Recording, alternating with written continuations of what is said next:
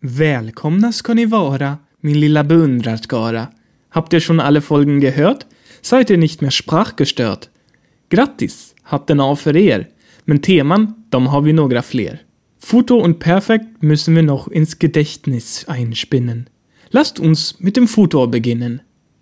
Anders ist in London angekommen und schreibt seinen Eltern eine Postkarte über seine Pläne. Hej hej! Nu är jag i London och vädret är strålande. Även om man säger att det alltid regnar här.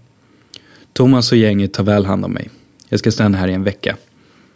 Snart ska de visa mig runt i stan. Vi tänkte gå till Piccadilly Circus och Buckingham Palace. Sen får vi se. Imorgon ska jag gå på musikal. Thomas och grabbarna är inte så sugna men Thomas har en svensk tjejkompis som kommer att följa med mig. Hoppas ni har det lika bra som jag. Kram Anders. Und nu med översättning. Lasst uns die Übersetzung hören. Hej hej! Nu är jag i London och vädret är strålande. Även om man säger att det alltid regnar här. Halli, hallo. Jetzt bin ich in London und das Wetter ist wunderbar, obwohl man sagt, dass es hier immer regnet. Thomas och gänget tar väl hand om mig. Jag ska stanna här i en vecka. Thomas und Co. kümmern sich gut um mich. Ich werde hier eine Woche lang bleiben. Snart ska det visa mig runt i stan. Vi tänkte gå till Piccadilly Circus och Buckingham Palace. Sen får vi se. Bald werden sie mich in der Stadt herumführen. Wir werden zu Piccadilly Circus und Buckingham Palace gehen. Dann mal sehen. Imorgon ska jag gå på musikal. Thomas och grabbarna är inte så sugna men Thomas har en svensk tjejkompis som kommer att följa med mig. Morgen werde ich ins Musical gehen. Thomas und die Jungs haben keinen Bock, aber Thomas hat eine schwedische Freundin, die mitkommen wird. Hoppas ni har det lika bra som jag. Kram Anders. Ich hoffe, ihr habt es genauso gut wie ich. Liebe Grüße, Anders. Im Text hatten wir Kram Anders, also liebe Grüße von Anders. Man benutzt dieses Abschlusswort ähm, für Familie und gute Freunde. Grammatik, Grammatik, Grammatik.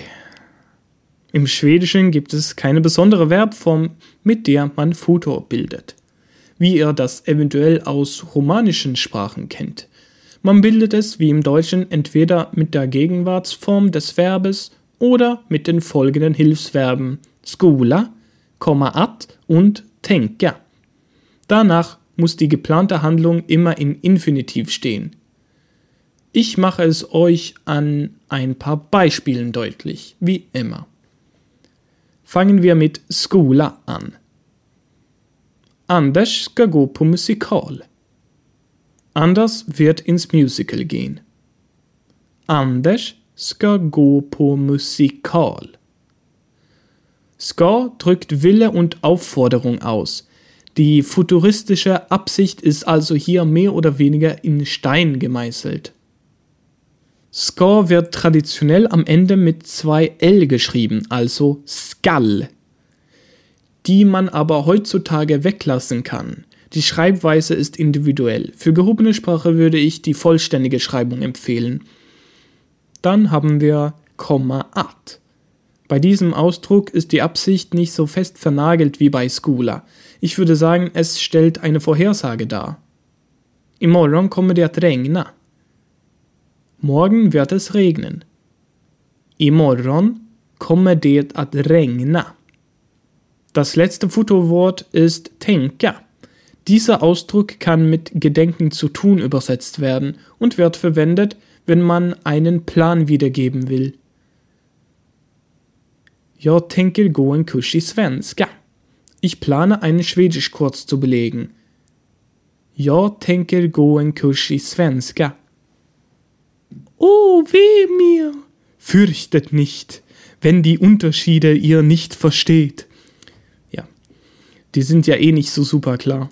Ihr werdet mit der Zeit ein Gefühl dafür entwickeln und ich kann mir nicht vorstellen, dass alle Muttersprachler die Ausdrücke zu jeder Zeit richtig verwenden.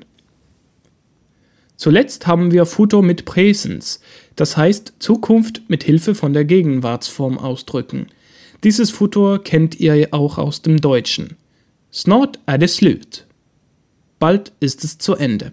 Also die Folge. Also tschüss. Schau mal bei sprichmalschwedisch.com vorbei für zusätzliches und interaktives Material für diese Lektion, Videos und weitere nützliche Hilfsmittel, um Schwedisch zu lernen und werde ein Teil der Sprich mal Schwedisch Community.